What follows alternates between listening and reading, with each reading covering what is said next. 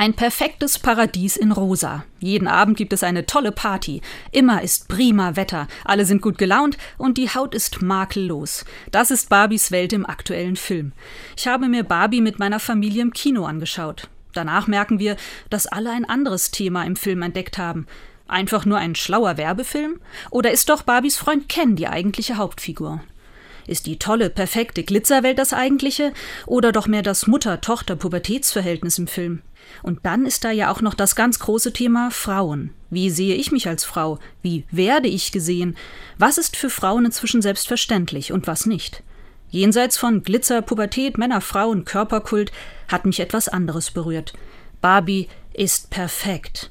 Das erinnert mich an die alte Sehnsucht der Menschheit, ohne Fehler zu sein und in einer vollkommenen Welt zu leben, wie einst im Paradies.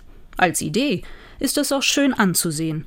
Trifft es aber auf das wahre Leben, kann das schnell herzlos und hart werden. Das merkt Barbie auch. Sie muss wählen. Will sie perfekt bleiben? Dann aber eben als Idee.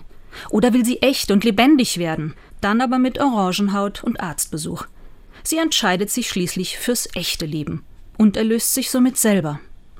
Es gibt einen schönen Vers aus der Bibel, der mir das Gefühl gibt, dass ich schon erlöst bin, durch Gottes Blick auf mich, dass ich nie perfekt sein musste, weil er mich schon immer genau so haben will, wie ich bin.